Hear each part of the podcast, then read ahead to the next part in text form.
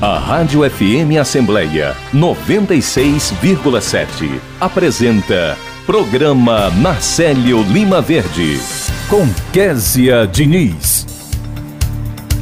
E no programa Narcélio Lima Verde desta quinta-feira, a gente conversa com o desembargador e coordenador do Centro de Conciliação do Tribunal Regional do Trabalho aqui do Ceará, Antônio Parente. Ele fala sobre a Semana Nacional de Conciliação. O repórter Silvio Augusto está na Assembleia e acompanha tudo o que acontece na casa. No quadro Vida e Qualidade, a gente conversa com o médico ginecologista Carlos Augusto Pereira de Castro, que faz parte do Departamento de Saúde e Assistência Social da Assembleia e fala sobre o encerramento da campanha Outubro Rosa. Já no quadro Direitos do Consumidor, nosso bate-papo é com o presidente da Comissão de Defesa do Consumidor, o deputado Fernando Hugo, que comenta a certificação ISO 9001 ao Procon Assembleia. Dicas de Português é o quadro do programa Narcélio Lima Verde em parceria com as edições Inesp da Assembleia. O repórter Cláudio Teran antecipa tudo o que está por vir na sessão plenária da Assembleia Legislativa de logo mais. E tem entrevista com o geriatra e paliativista Cláudio Pinheiro, que fala sobre cuidados paliativos.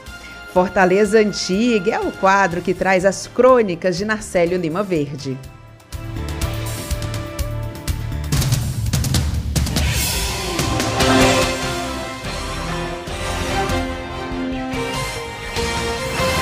Olá, eu sou Kézia Diniz. O nosso querido Narcélio acompanha o programa de casa e conduz o quadro Fortaleza Antiga. No programa de hoje, você vai saber os destaques da sessão plenária do Legislativo Cearense e muito mais.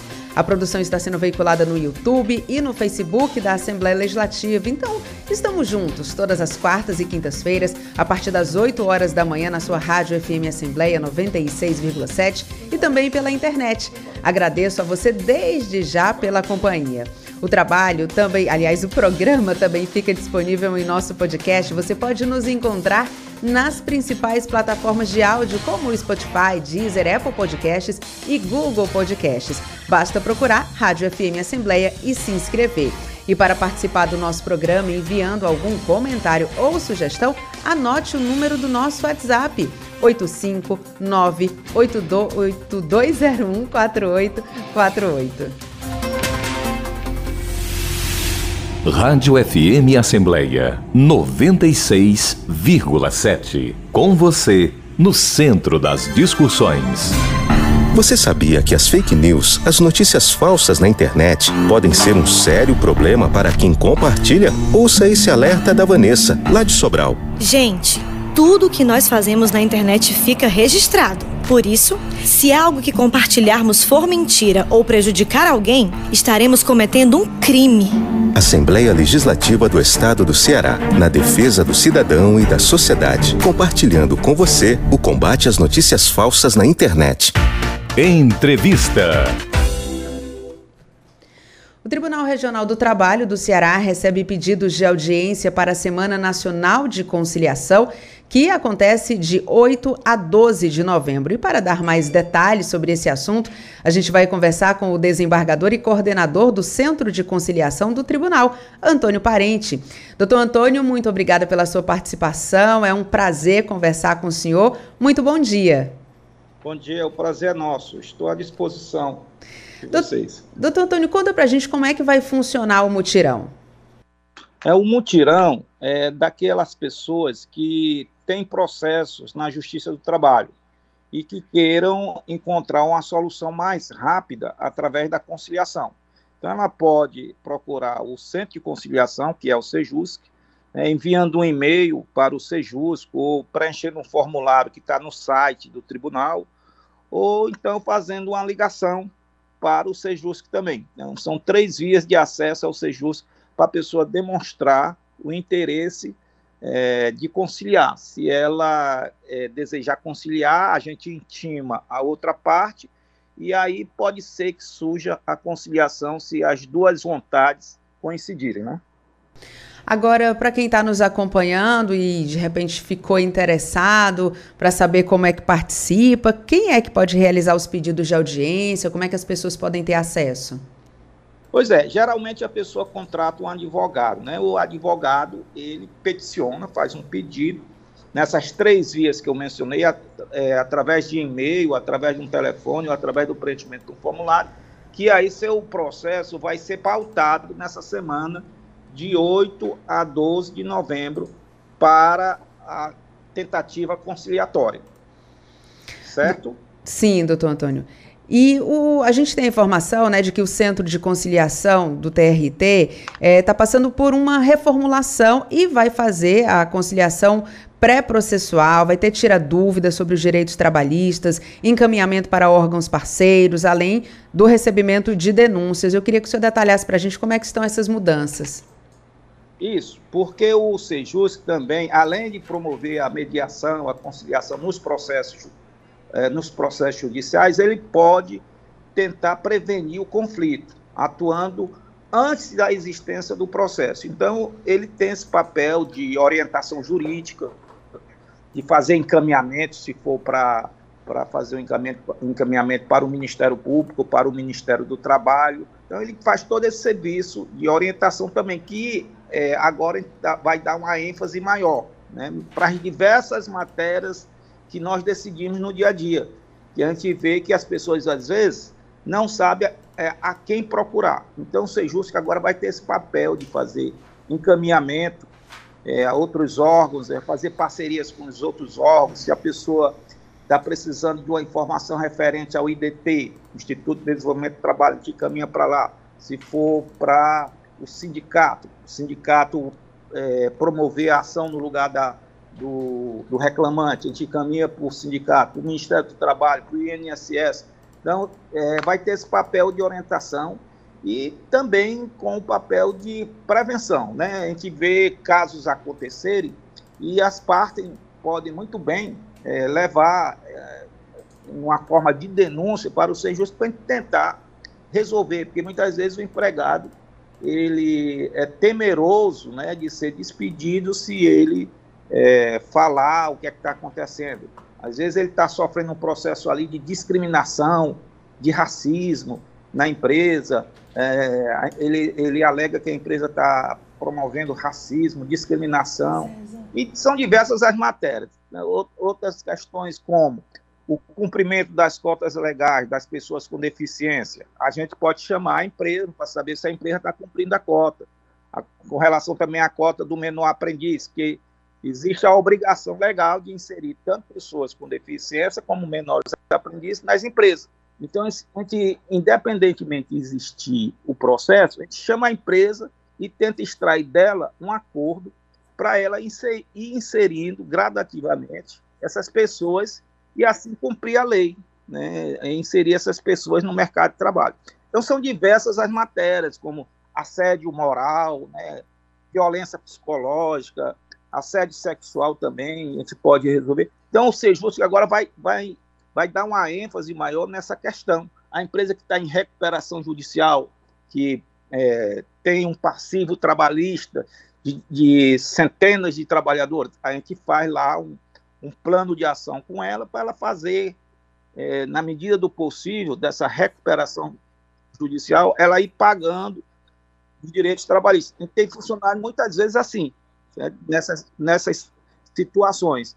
Então, são diversos, não pagamento dos direitos trabalhistas, dos direitos rescisórios, é, o recolhimento do fundo de garantia, que às vezes a empresa não promove. Então, a empresa, o trabalhador pode muito bem informar o Sejus e o Sejus chamar a empresa, por sua vez, e ali encontrar a solução.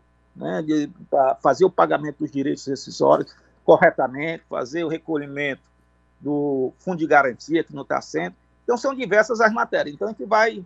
São, sempre tem no, numa questão por trás a questão trabalhista. Por exemplo, é, é, a imprensa denunciou muito a questão de racismo no determinado shopping de Fortaleza, numa determinada loja de um shopping. Então, aquilo ali está. Se houver um comportamento da empresa de orientar o funcionário a discriminar por questões é, raciais, tem uma questão que está atingindo o trabalhador também, porque ele está sendo exposto né, a fazer uma prática que é crime e que a responsabilidade não é dele, ele está simplesmente cumprindo ordem. Assim como A questão da segurança no trabalho, também num determinado shopping aqui de Fortaleza, foi amplamente noticiado, um caso de uma funcionária ter sido é, assassinada. Né? Qual é a segurança para o trabalhador, dos comerciários ali, de um modo geral, daquele shopping? Então, também essas questões, o SEJUS tem intervido. Ok? Tá ótimo, doutor Antônio. Realmente o senhor esclareceu aí todas as, as dúvidas, tenho certeza que dos nossos ouvintes também. Agradeço a sua participação, desejo um excelente trabalho e vamos deixar aqui né, essa divulgação da Semana Nacional de Conciliação, que acontece de 8 a 12 de novembro. Até lá, com certeza, a gente vai voltar a falar sobre esse assunto. Muito obrigada, muito bom dia. Bom dia. Eu quem, quem agradeço. Muito obrigado e bom dia a todos. Bom dia. Agora 8 horas e 7 minutos e a gente vai conversar com o repórter Silvio Augusto, que está na Assembleia Legislativa e traz informações aqui para o nosso programa. Muito bom dia, Silvio. Bom dia, Kézia. Bom dia a todos. Estamos aqui no hall de entrada do plenário 3 de maio, onde acontecem as atividades realizadas né, pela SALSE em celebração ao Dia do Servidor Público, que é comemorado hoje. Então, parabéns a todos os servidores públicos que estão ligados aqui no programa Marcelo Lima Verde. Hoje, Kézia, o, a Ação de Odontologia, que é do Departamento de Saúde e Assistência Social da Assembleia, vai apresentar orientações aos servidores que passarem por aqui. Estamos aqui com o doutor Hernando Rocha, que é dentista da Tela, vai falar sobre essa atividade de hoje. Bom dia. Bom dia, Kézia. Bom dia a todos que estão nos ouvindo. Então, com muita honra estar participando aqui nesse dia, o Dia do Servidor. E a célula de odontologia do Departamento de Saúde e Assistência Social da Assembleia está trazendo é, essas orientações sobre higiene bucal e que nós consideramos muito oportuno por, por ainda estarmos vivendo esse tempo de pandemia. Então, é, nós vamos trazer também uma informação também muito importante. No dia 25, agora, nós lançamos quer dizer, um manual de higiene oral. Inclusive, tem aqui um cartão onde a pessoa é, tem acesso, capta o QR Code e tem acesso a esse livro digital contendo é, orientações fundamentais para uma boa higiene oral, como eu já disse, nesses tempos de pandemia. Doutor Hernando, é, quais os serviços que a sala de odontologia oferece para o servidor da Assembleia?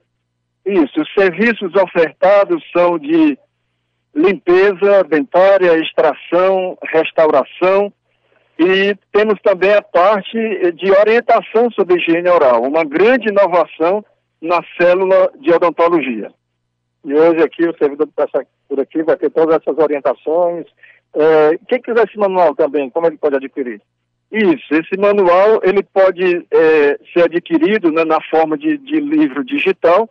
Ele acessa, como eu disse, capta o QR Code, tem um cartão para isso, e facilita então o acesso.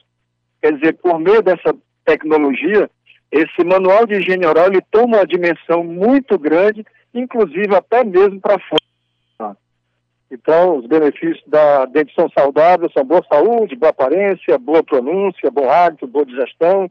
Né? Favorece até o relacionamento social também, né, doutor? Com certeza. São muitos os benefícios para as pessoas que realmente, assim, eh, estão dispostas a preservar a sua saúde bucal. Nós entendemos que nesse tempo de pandemia houve uma alteração emocional nas pessoas e muitos ficaram com certo é, desânimo para prosseguir nessa, nessa higiene oral.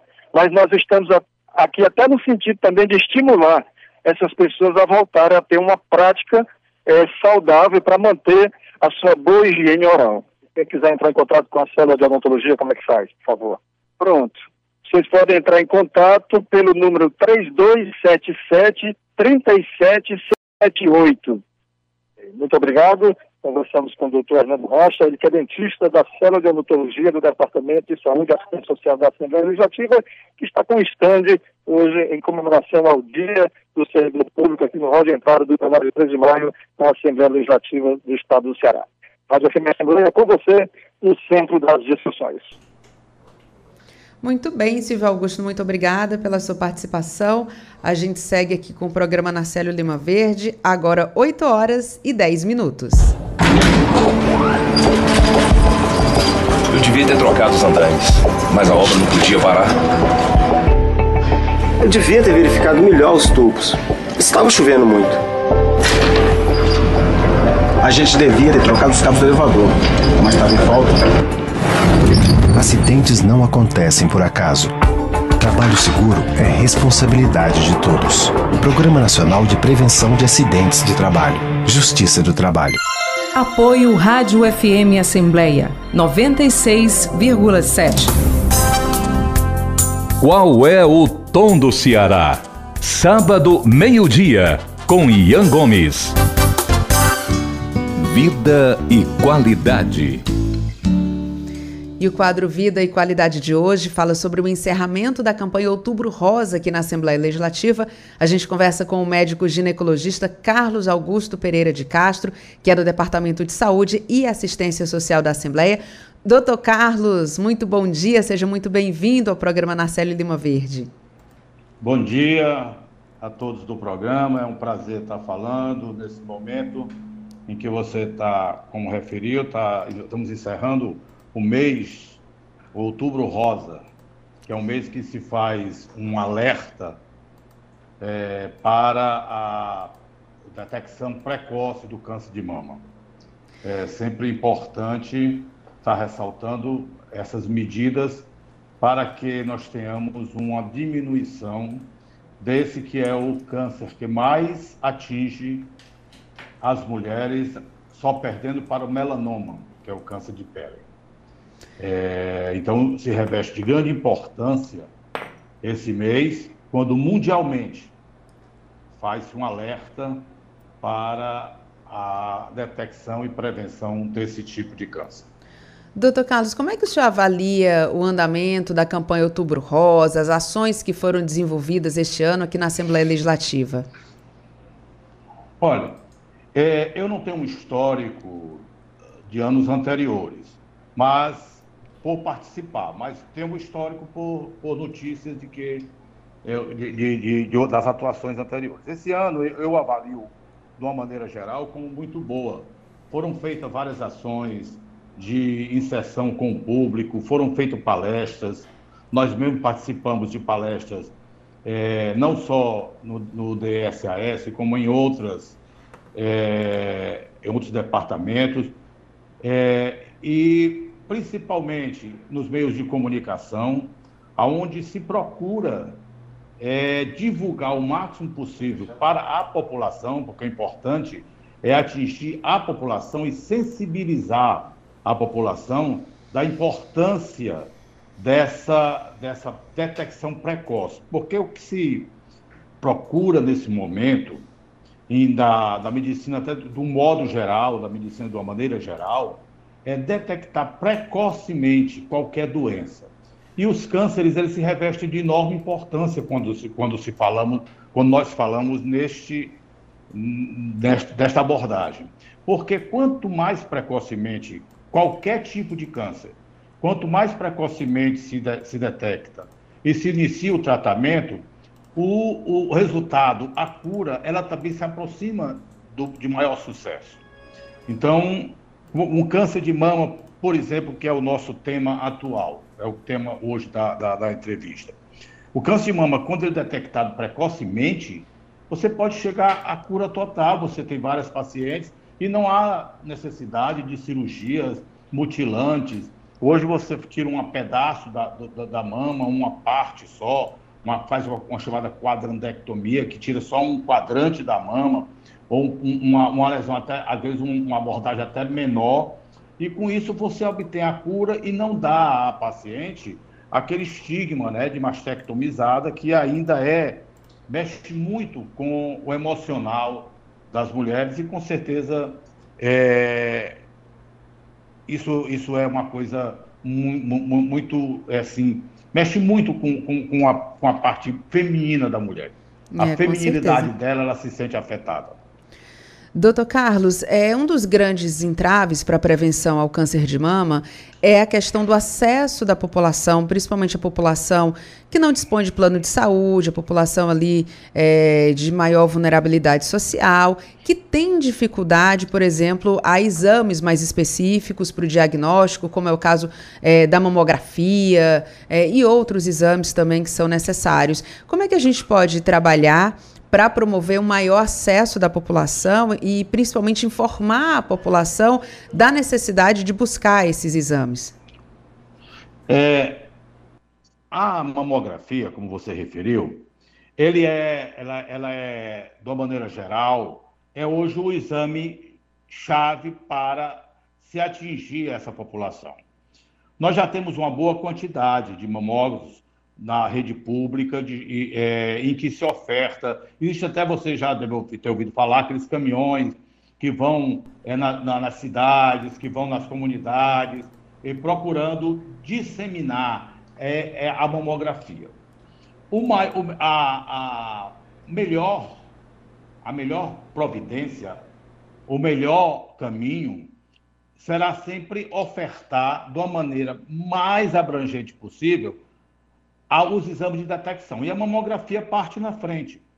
E, logicamente, que o sistema público, que o SUS, que eu sou fã do SUS, e ele, graças a Deus, apesar de todas as críticas, ele ainda é um sistema que salva muito a população, ele tem ainda uma grande, ele tem uma grande importância na nossa população carente, ele pode ser mais abrangente. As políticas públicas dos governos, elas têm que não só ser efetivas, como contínuas. Não pode a cada governo se mudar essa ideia. Essa, essa ideia tem que ter uma continuidade de governo a governo. Não tem que ser uma campanha de governo, tem que ser uma campanha do programa SUS, do SUS. Tem que ser um programa é, é, é, em que seja é, contínuo e não de governo a governo. Mas, da sua pergunta em si, a detecção o acesso mais rápido da paciente quando sentiu sintomas. E a mamografia são é, é, essenciais para que se atinja esse objetivo. Tá ótimo, doutor Carlos. E para a gente finalizar aqui, queria que o senhor desse, eh, desse essa dica para os nossos ouvintes e para as nossas ouvintes, principalmente, né? É, da necessidade desse, dessa prevenção, né? De fazer o autoexame, de buscar informação. Às vezes a gente, mulher faz muita coisa e cuida da casa, e é marido, e é trabalho, às vezes acaba deixando de lado a sua própria saúde, às vezes diz que ah, não vou procurar, porque quem procura acha, mas a gente sabe que esse tipo de é. problema de saúde, o quanto mais cedo, como o senhor já colocou aqui, o quanto mais cedo for feito o diagnóstico, maiores são as chances de cura, né? É, é, é eu, sou, eu como ginecologista, costumo dizer que às vezes te, ah, são criados certos fantasmas na cabeça das mulheres e até mesmo da população em geral em relação a certos exames, a certas.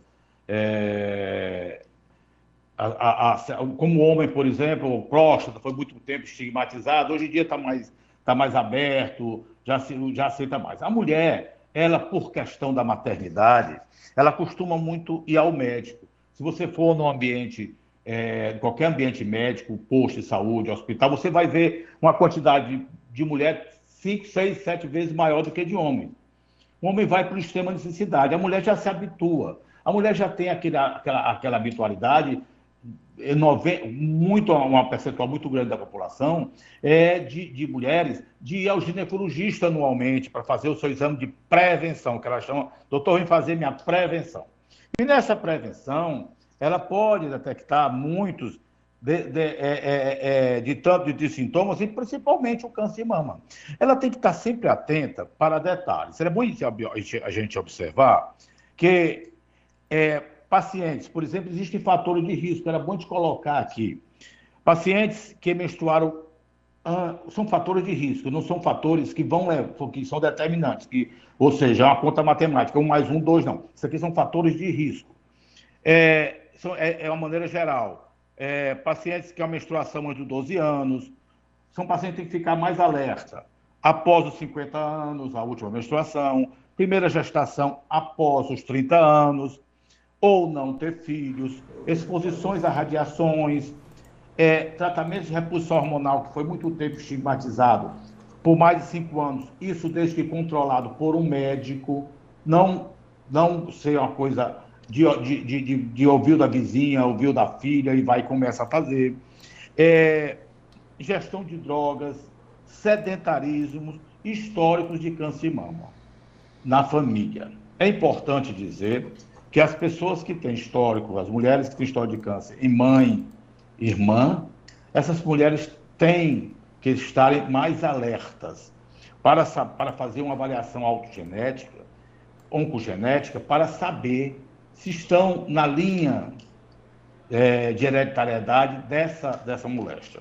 Então, é importante esses fatores e, principalmente, a frequência anual ao ginecologista.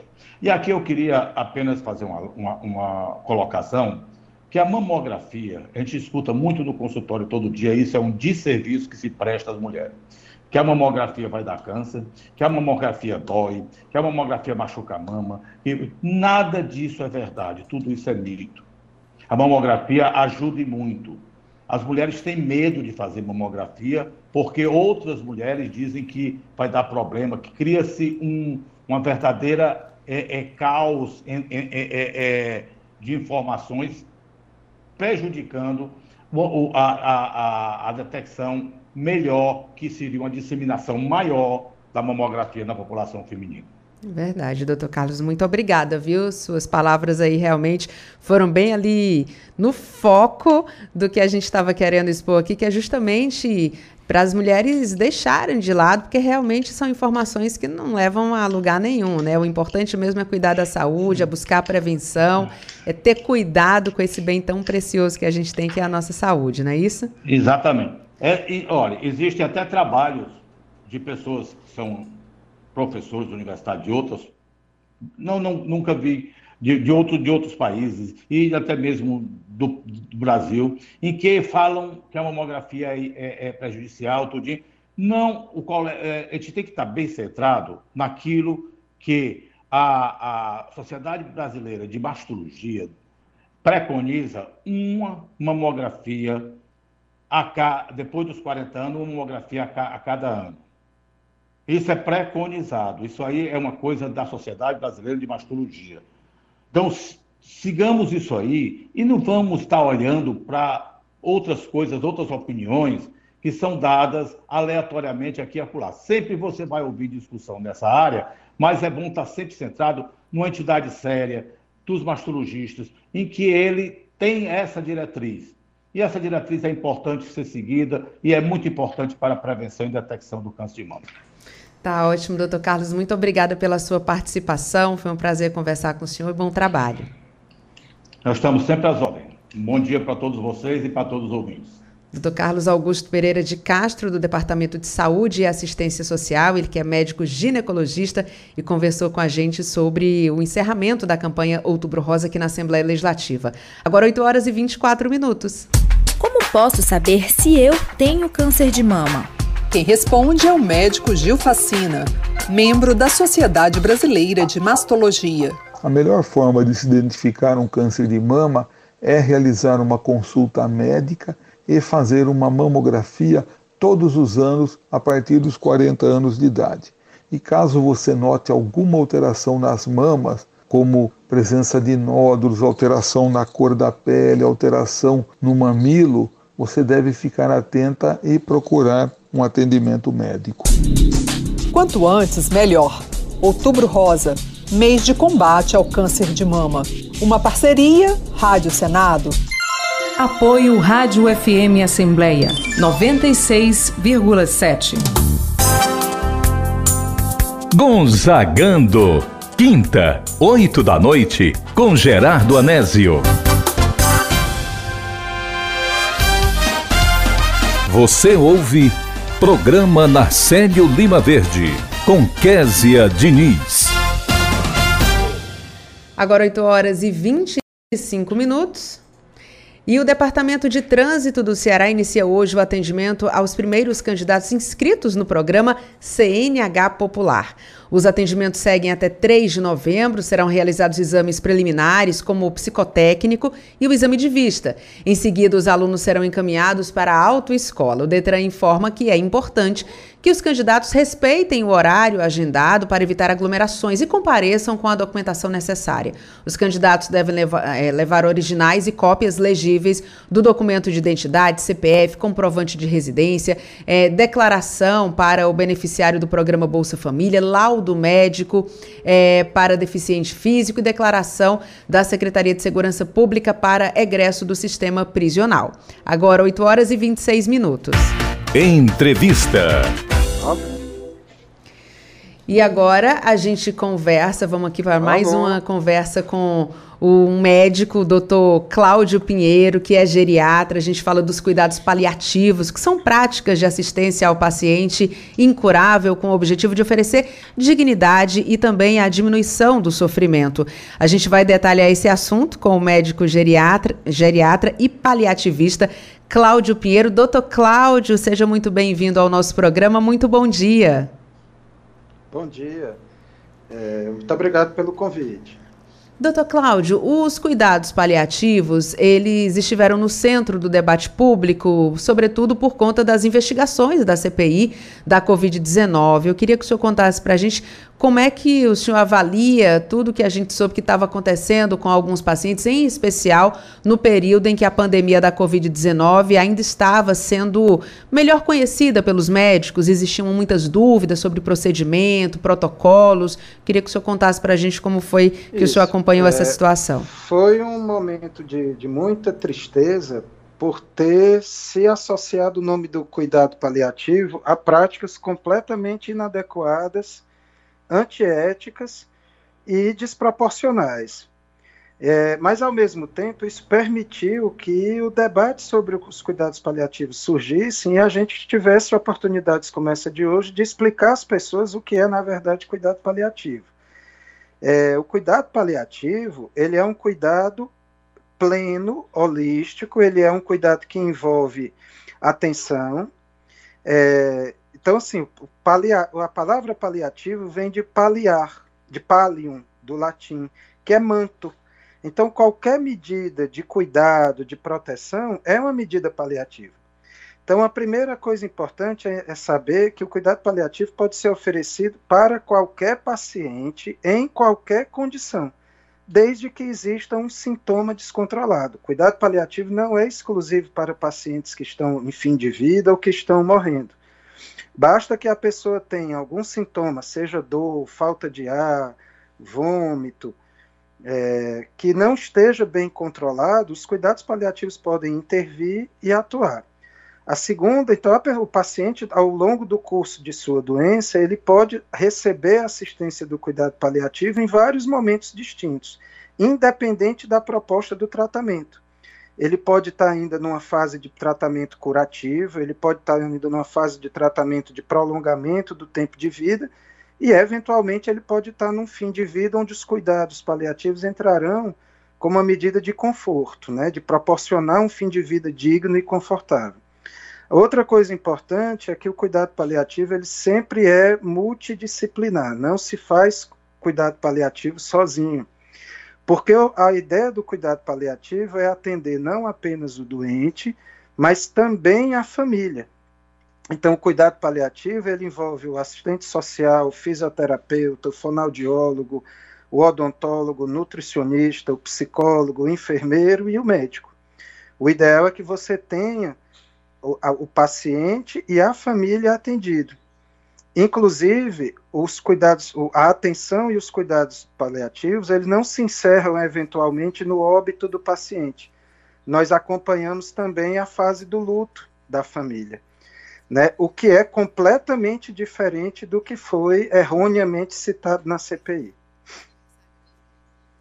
Doutor, agora, é, como é que as pessoas podem definir? Na verdade, é, essa é uma questão, acho que mais dos médicos, né? Mas sempre em, em, conversa ali com a família, explicando como é que é definido o momento de encaminhar um paciente para os cuidados paliativos.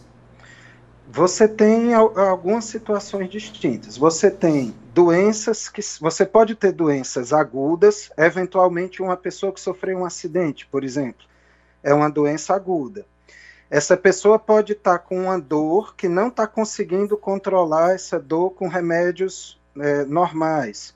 Então, o médico e a família podem pedir a ajuda do, da equipe de cuidado paliativo para o controle adequado da dor num paciente que tem um problema agudo. A grande maioria dos pacientes são portadores de doenças crônicas, insuficiência cardíaca, insuficiência renal, pacientes que têm doenças neurológicas crônicas, Pacientes oncológicos, que normalmente é o perfil que as pessoas mais associam ao cuidado paliativo, são os pacientes oncológicos. E aí eles podem ser pedidos o acompanhamento do, do, do cuidado paliativo já no início do processo do acompanhamento, para comunicação de doenças difíceis, para acompanhamento de uma família que esteja em sofrimento, para o controle de sintomas que você sabe que vão é, acontecer. Então, o pedido ele pode, vai depender muito do perfil do doente. Ele pode ser pedido pela própria família, se a família perceber que vai precisar de um suporte, e na maioria das vezes também parte do próprio médico que está dando assistência inicial. Agradeço. Opa, pode falar. É, eu, eu, gostaria só de esclarecer alguns mitos, assim, sim, que, sim. que foram até valorizados aí pelo, pela equipe, pelo pessoal da CPI. O que a Prevent Senior fez não foi cuidado paliativo. O que eles fizeram foi distanásia. O que eles fizeram foram medidas antiéticas. É, né, então, o, o, cuidado paliativo, ele, ele é um cuidado integral né, e, e aberto, e, e aí ele valoriza a qualidade de vida. Nada, de, ele não antecipa fim de vida, ele não, não é a ideia do cuidado paliativo antecipar fim de vida ou trabalhar pela morte. O que nós prezamos é a vida, mas nós entendemos que a morte faz parte da vida. E a nossa ideia é que essa morte tenha dignidade e qualidade de vida. Tá ótimo, doutor Cláudio. Acho que ficou bem, bem respondido nesse momento em que ficou todo mundo aterrorizado, né, com algumas declarações, algumas Isso. informações que foram colocadas ali na CPI, principalmente quem tem é, algum paciente que está numa situação mais difícil, internado no, nos hospitais. Mas a gente agradece muito as suas explicações aqui, acho que deu para deixar muito claro e dá até uma certa tranquilidade para as pessoas que estão acompanhando e passando por esse momento mais difícil. Muito obrigada, muito bom dia para o senhor. Obrigado, obrigado a você por permitir essa oportunidade. Um abraço. Agora 8 horas e 33 minutos. Tratar bem é obrigação de médico. Ao consultar o médico, você está contratando um serviço.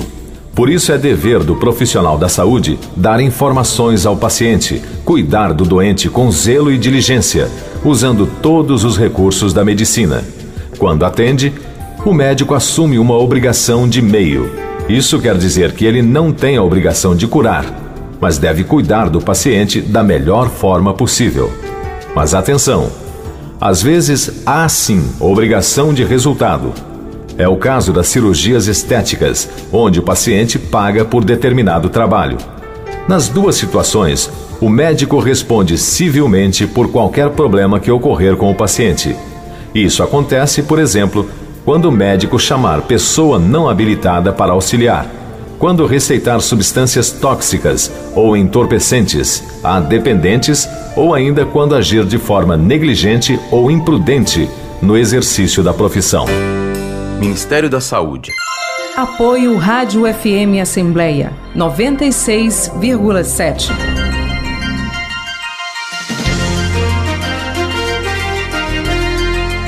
A comunicação social da Assembleia Legislativa do Ceará é um complexo que envolve televisão, rádio, jornal, revista, agência de notícias e o núcleo de mídias sociais.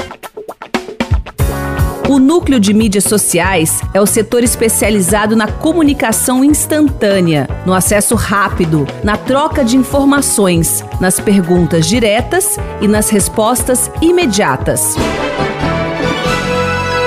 através do fanpage, do Twitter e do Instagram. A Assembleia aproxima-se do cidadão, dando-lhe acesso imediato ao que acontece no plenário e nas comissões, pesquisas de opinião, entrevista com especialistas e membros do poder público, visando o debate sobre temas relevantes para toda a sociedade cearense. Para isso, planeja, cria conteúdos, atualiza, monitora e avalia periodicamente o desempenho. Compartilhar iniciativas. Esta é a meta da Assembleia Legislativa do Estado do Ceará. Rádio FM Assembleia 96,7. Com você, no centro das discussões. Você ouve Programa Narcélio Lima Verde, com Késia Diniz. Direitos do consumidor. O PROCON Assembleia é o primeiro órgão de defesa do consumidor de poderes legislativos estaduais a receber a certificação ISO 9001. E para falar sobre esse assunto, a gente recebe o presidente da Comissão de Defesa do Consumidor, o deputado Fernando Hugo. Deputado, muito obrigada pela sua participação. Seja muito bem-vindo. Que alegria poder conversar com o senhor. Bom dia.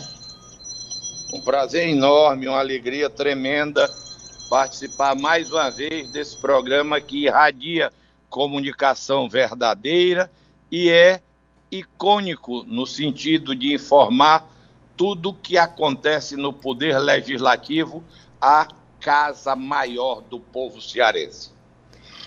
Deputado, conta pra gente como é que foi essa jornada até alcançar esse reconhecimento que é tão importante. Indiscutivelmente uma jornada eivada de várias batalhas e foram conquistadas graças a uma determinação de todos aqueles advogados, contabilistas, atendentes e coordenadores do PROCON, que é o braço tentacular da Comissão de Defesa do Consumidor da Casa do Povo Cearense, nossa querida Assembleia, vitoriosa de forma maior em ter sido qualificado o nosso PROCON como o ISO 9001, único do Brasil. Isto, sem dúvida alguma, merece de todos nós um aplauso pela vitória da cearensidade e como eu sou hoje encantado pela defesa do consumidor, vibro com todos aqueles que conquistaram.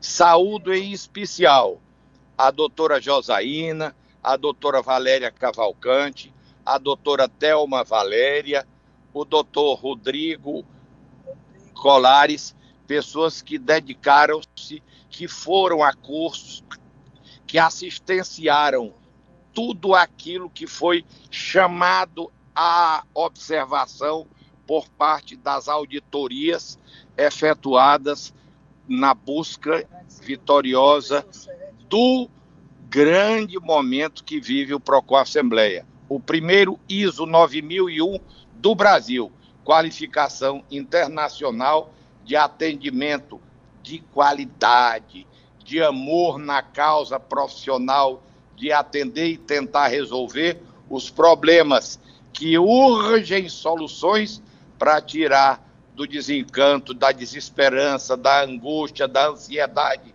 milhares e milhares de pessoas que compram e são lesadas, que compram e não recebem, enfim, que de uma forma ou de outra buscam no nosso PROCON da Assembleia a mão amiga, o abraço forte e a solução plausível. Por isso, em nome dos proconistas da Assembleia, eu, deputado Fernando Hugo, tenho orgulho de dizer: o PROCON da Assembleia é uma vitória viva do povo cearense o primeiro do Brasil a ser reconhecido internacionalmente com a qualificação ISO 9001. Não posso deixar de referendar pessoas como o professor Sérgio, que dedicaram-se a minuciosamente esclarecer, preparar, qualificar. O doutor Lindolfo, que acreditou na nossa propositura inicial e, sem dúvida alguma, o meu amigo deputado Evandro Leitão, que desde o tempo em que era primeiro secretário da Assembleia, acreditou, deu a mão, propôs, ensinou-nos o caminho da conquista através da persistência. Hoje, presidente da casa, nós temos que curvar-nos agradecidamente a ele e a doutora Sávia Magalhães, com sua equipe da diretoria geral, que imbricaram-se juntamente com todos os proconistas dessa vitória. Eu estou desnudando-me de festejar como um gol do deputado Fernando Hugo e da Comissão de Defesa do Consumidor e passando para essas pessoas que nominei há pouco e que são verdadeiramente os grandes goleadores desse gol de placa que o PROCON fez. Deputado, reconhecimento, sem dúvida alguma, de um trabalho bem desenvolvido e que chega à população, levando justamente isso que o senhor disse, né? Essa mão para ajudar a população realmente no momento em que ela está precisando de um apoio, está ali, né, precisando de um socorro. E eu queria que o senhor contasse para a gente, mesmo no período da pandemia, o PROCON continuou ali os seus atendimentos, claro que atendendo aos protocolos de segurança, e a, o atendimento, os atendimentos, eles continuam acontecendo, né? É óbvio e é lógico que o PROCON não fechou-se, não deu as costas ao povo. Em 2019, nós tivemos um quantitativo de atendimentos procedimentais quase em torno de 20 mil por ano.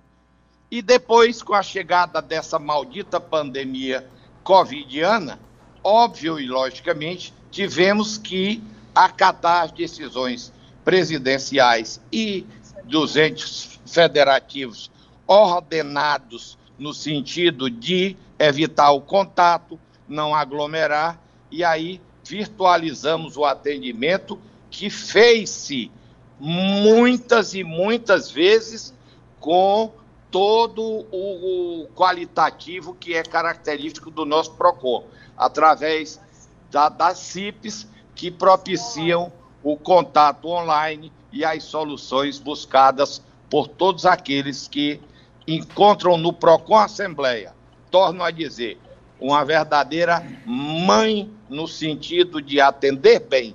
O que mais nós lutamos, e isso é bom e fique bem claro, o que eu exijo no sentido pertinente a ser presidente da comissão, juntamente com os coordenadores Valéria Cavalcante, Thelma Valéria, Rodrigo Colares e Josaína é atender bem. Quem tiver de mau humor, fique em casa. Não venha trabalhar no PROCON. Quem quiser fazer apenas a batida do ponto, ausente-se. Será melhor para todo o serviço que nós prestamos. Tá ótimo, deputado. A gente agradece muito a sua participação. Sempre um prazer conversar com o senhor. E bom dia, bom trabalho hoje. Eu agradeço penhoradamente esse espaço e todos aqueles cearenses que procurarem o PROCON encontrarão certa e seguramente um atendimento diferenciado, onde a qualidade maior é ouvir e buscar soluções e jamais dar de ombros e dizer te vira. Isso não existe no nosso PROCON. Bom dia a todos. A Casa do Povo está de parabéns. E o PROCON cearense é o primeiro ISO 9001 do Brasil. Valeu, PROCON. Parabéns, povo cearense. Obrigada, deputado. E o processo de certificação aconteceu em 14 etapas, contou com o auxílio de uma empresa de consultoria contratada por meio de licitação, que promoveu as iniciativas de implantação e cursos de formação. A ISO tem sede em Genebra, na Suíça. Aqui no Brasil, ela é representada pela Associação Brasileira de Normas Técnicas e o objetivo é desenvolver e promover normas e padrões mundiais que traduzam o consenso dos diferentes países. Como a gente conversou com o deputado Fernando Hugo, essa, o, o PROCON Assembleia é o primeiro órgão de defesa do consumidor de poderes legislativos estaduais a receber essa importante certificação ISO 9001. Agora, 8 horas e 44 minutos.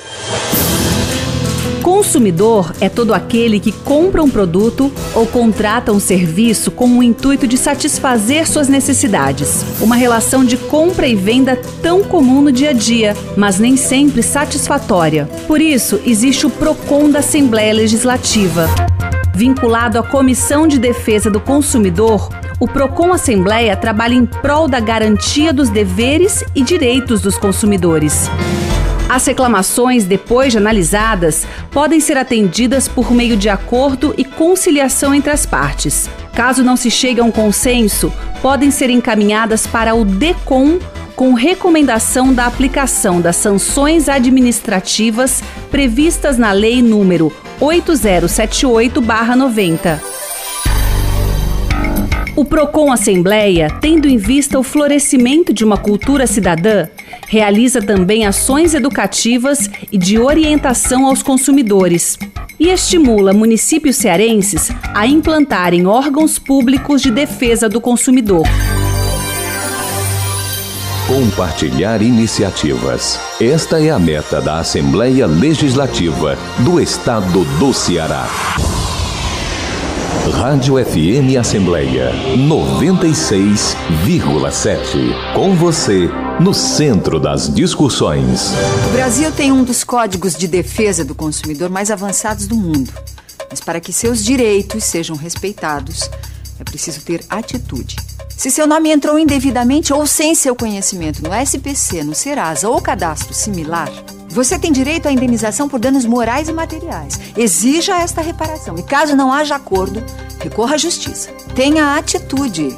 Saiba mais sobre seus direitos no site do IDEC, www.idec.org.br. Apoio Rádio FM Assembleia 96,7. Você ouve Programa Narcélio Lima Verde, com Késia Diniz. Agora 8 horas e 47 minutos e a gente vai direto conversar com o repórter Silvio Augusto, que está ao lado do deputado Manuel Duca. Silvio, muito bom dia. Bom dia, deputado. Bom dia, Késia, mais uma vez. Amanhã, o Késia, a Assembleia Legislativa realiza a sessão solene em homenagem ao Dia do Aviador e da Força Aérea Brasileira. O deputado Manuel Duca é autor da iniciativa e está aqui conosco para falar né, sobre essa sessão solene. Bom dia, deputado. Bom dia, bom dia, ouvintes da TV Assembleia, da Rádio FM Assembleia. Pois bem, aliás, hoje, 28 de outubro, né, é o dia do servidor público, parabéns a todos os servidores do nosso país. E a máquina pública só funciona por causa do servidor público, né? O servidor público é quem impulsiona toda essa máquina administrativa. Pois bem, mas com relação a nossa sessão solene de amanhã, amanhã nós vamos comemorar o dia do aviador militar. É, é o aviador da Força Aérea Brasileira, da FAB. É. E nada mais justo que fazer homenagem pela nossa tradicional base aérea de Fortaleza, que já foi base da aviação de caça, do treinamento dos aspirantes, né? aviadores, né? Tenentes. Pois bem, mas hoje é a base aérea que tinha essas atribuições, atribuições essa que hoje passou para Natal, né? A cidade de Natal. Mas é que funciona tradicional base aérea de Fortaleza, onde é, a sociedade cearense é, já se acostuma demais, é, já faz parte da sociedade cearense, né? Desde os primórdios aqui de Fortaleza, quando foi criada a Força Aérea. Pois bem, então, é, o aviador militar, que é esse aviador que eu falei, da nossa FAB, Força Aérea Brasileira, é quem pilota os aviões, né, que vai levar os, as vacinas nas nossas fronteiras, nas nossas fronteiras, é, onde não vai o transporte ferroviário, onde não vai o transporte fluvial, né? nem o rodoviário. Então é a Força Aérea que vai nos seus helicópteros, né? É levar a vacina, como eu falei, levar as víveres, né? Então, e também é, patrulhar nossas fronteiras, né? Nesse nosso país continental. Então nada mais justo que fazer essa homenagem amanhã à nossa Força Aérea Brasileira. Deputado, é, mudando aqui de assunto com o senhor, o senhor é um defensor da Casa de Cultura no estado do Ceará, inclusive realizou sessão solene, projetos. Como é que está essa situação hoje no estado? O dia, até tem o dia do Caju, foi criado por nossa autoria, né? Tem uma lei hoje, o dia do Caju, se não me engano, é agora em novembro, né? Dia 18 e 19. Bom, a cajucultura hoje, na minha região, que é aquela região norte, litoral norte, né? A cajucultura está fraca. Fraca que eu digo é muito oscilante, né? Por exemplo, esse ano, esse ano agora é de 2021, a safra vai ser muito reduzida, muito reduzida. É, vai melhorar um pouco a safra no, no cajueiro precoce, esse cajueiro que foi plantado é, sob de copas, mas aquele tradicional cajueiro, aquele cajueiro gigante, aqui não está dando quase nada, não dá nada. Então hoje o preço da castanha lá está na base de 4,50, né? 4,50, o juntamento está na base de 70 centavos, né? Mas o agricultor é, quase que não está tendo lucro com o nosso, com a nossa caixinha de caju. Muito obrigado. Conversamos com o deputado Manuel Duca, que amanhã realiza sessão solene em homenagem ao Dia do Aviador e da Força Aérea aqui na Assembleia Legislativa. A DFM Assembleia é com você no centro das discussões. A gente agradece a participação, Silvio Augusto, agora 8 horas e 51 minutos. E vamos à dica de português de hoje? Acompanhe o quadro do programa Narcélio Lima Verde em parceria com as edições Inesp da Assembleia Legislativa. Edições Inesp. Dicas de português. Olá, sou a professora Vânia Soares, das edições Inesp da Assembleia Legislativa do Ceará. E a nossa dica da língua portuguesa de hoje é sobre quando usar ao invés de ou em vez de. Ao invés de significa ao contrário de. Exemplo: ao invés do que previu a meteorologia, choveu muito ontem. Em vez de significa no lugar de. Exemplo: em vez de jogar tênis, preferimos ir ao cinema. Até a próxima Dicas de Português das edições Inesp. Agora 8 horas e 52 minutos e a gente recebe aqui dos nossos estúdios o repórter Cláudio Teran, que conta o que acontece logo mais na sessão plenária aqui da Assembleia Legislativa. Cláudio Teran, muito bom dia. Muito bom dia, Kézia Diniz, bom dia a você, o amigo ouvinte da nossa FM Assembleia pauta cheia hoje, Teran? É uma pauta que está razoavelmente cheia, podemos dizer que tem é, várias matérias importantes aqui, principalmente leituras, né? Nós temos a leitura de um projeto de lei de autoria do deputado Aldic Mota, que autoriza o Poder Executivo a disponibilizar, por meio da rede pública estadual de saúde, atendimento veterinário itinerante para avaliar e tratar animais comunitários e animais de estimação tutelados por pessoas de baixa renda. Essa iniciativa do deputado ela tem acolhimento de outros parlamentares da casa com ideias semelhantes. A ideia do deputado é justamente garantir a sanidade animal, né, a sanidade dos animais, beneficiando, por exemplo, pessoas de baixa renda que criam animais, mas que não têm condições na hora que o animal é, fica doente. Às vezes até preven a prevenção as pessoas não conseguem fazer em relação à vacinação pública. Né? Então é uma das iniciativas.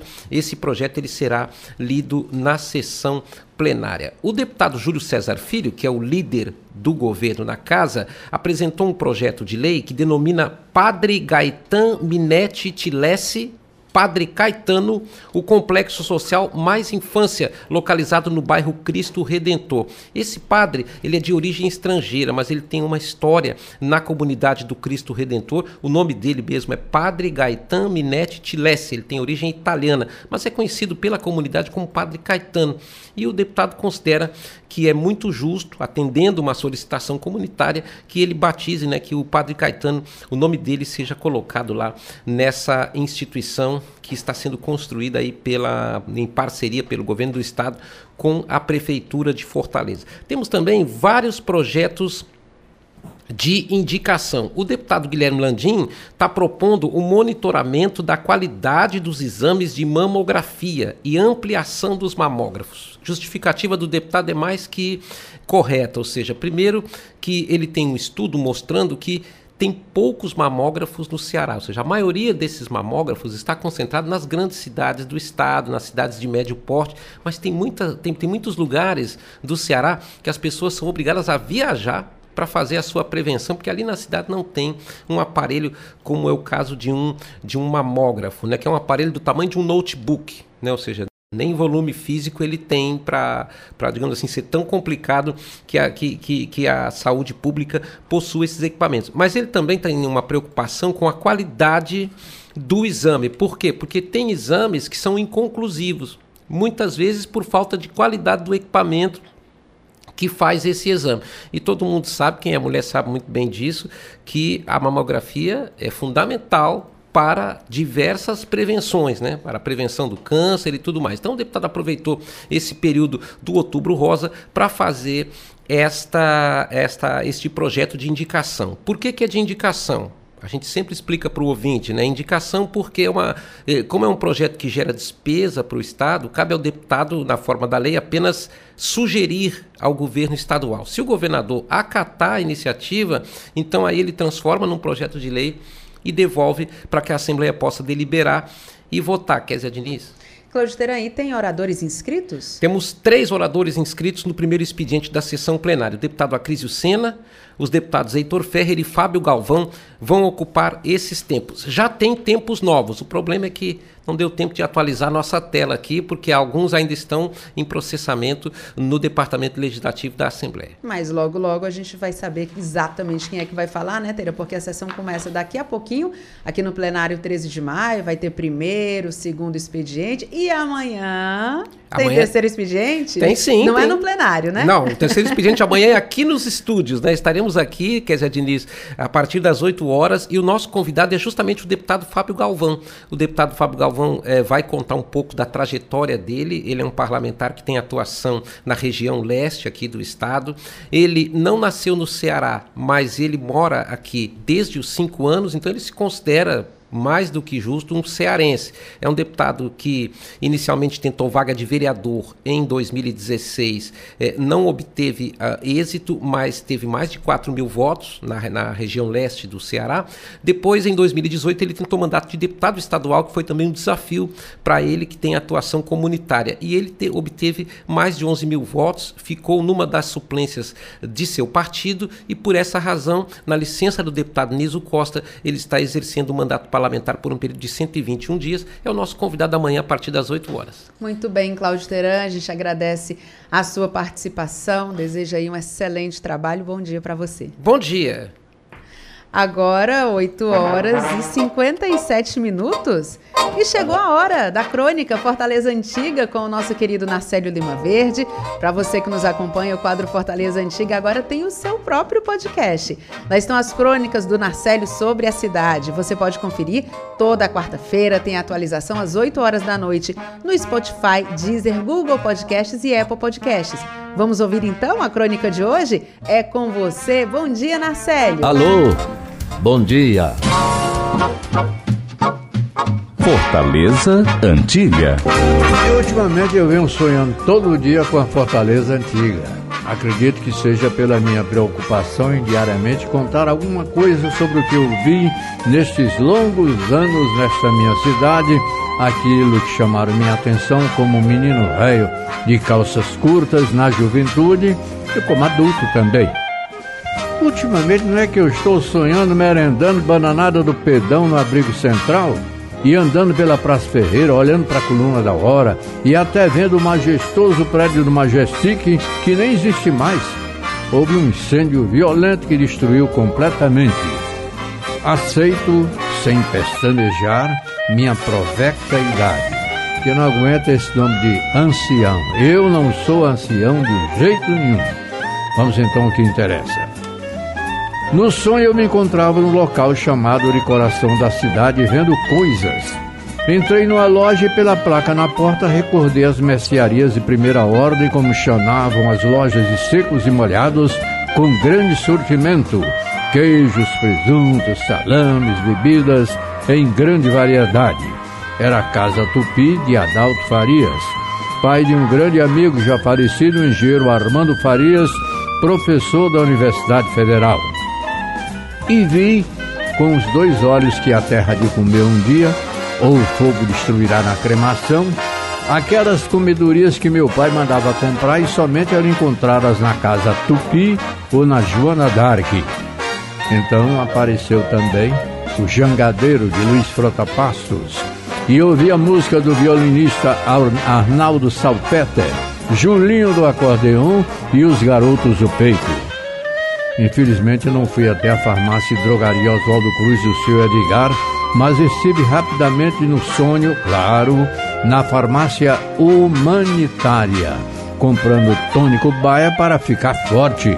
Recomendação de minha mãe, pois naturalmente o tônico Baia tinha o slogan Se é Baia, é bom, diziam os anúncios da Terra Nova. Ainda no sonho conversei com Augusto Borges e lembro que quando cheguei no rádio, na Ceará Rádio Clube, 1954 foi o primeiro amigo que encontrei. O sonho misturou tudo e não é que vi o Guto Benavides na TV Ceará cantando músicas de dor de cotovelo com Evaldo Gouveia. Pois é isso. De tanto falar na Fortaleza Antiga, sonhei com aqueles velhos e gostosos tempos.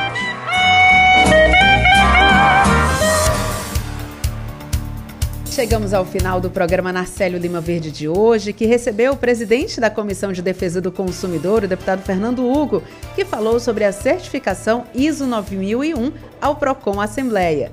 Também conversamos com o desembargador e coordenador do Centro de Conciliação do Tribunal Regional do Trabalho aqui do Ceará, Dr. Antônio Parente, que detalhou a Semana Nacional da Conciliação, que acontece entre 8 e 12 de novembro. Já o médico geriatra Cláudio Pinheiro explicou como funciona a prática médica de promover cuidados paliativos. No quadro Dicas de Português, as edições Inesp da Assembleia Legislativa trouxeram regras práticas da língua portuguesa. Já no Vida e Qualidade, o médico ginecologista Carlos Augusto Pereira de Castro, do Departamento de Saúde e Assistência Social da Assembleia, falou sobre o encerramento da campanha Outubro Rosa. O repórter Silvio Augusto acompanhou as principais novidades, os acontecimentos aqui da Assembleia e o repórter Cláudio Teran antecipou as discussões da sessão plenária de logo mais. Muito obrigada por nos acompanhar juntinho do rádio. E para você que nos acompanha nas redes sociais, a produção também está sendo veiculada no YouTube e no Facebook da Assembleia Legislativa. Também estamos em podcast. Você pode nos encontrar nas principais plataformas de áudio, como o Spotify, Deezer, Apple Podcasts e Google Podcasts. Basta procurar Rádio FM Assembleia e se inscrever. Além de mim, Kézia Diniz e de Narcélio Lima Verde, a equipe do programa reúne na coordenação Tarciana Campos, na produção Laiana Vasconcelos, repórteres Silvio Augusto e Cláudio Teran. Direção de vídeo é de Rodrigo Lima, a coordenação de programação é de Ronaldo César e a supervisão é de Rafael Luiz Azevedo. Para participar do nosso programa, enviando algum comentário ou sugestão, anote o número do nosso WhatsApp, 859-8201-4848. Estaremos de volta na quarta-feira, mas na segunda-feira a gente tem aquele encontro no Conexão Assembleia, às 8 horas da manhã, na Rádio FM Assembleia 96,7 e também nas redes sociais. Já às 8 e meia da noite, nosso encontro é na TV Assembleia. Obrigada, Narcélio, pela parceria. Obrigada a você que nos escuta pela audiência. E a gente volta a se encontrar na próxima semana. Até lá. Tchau.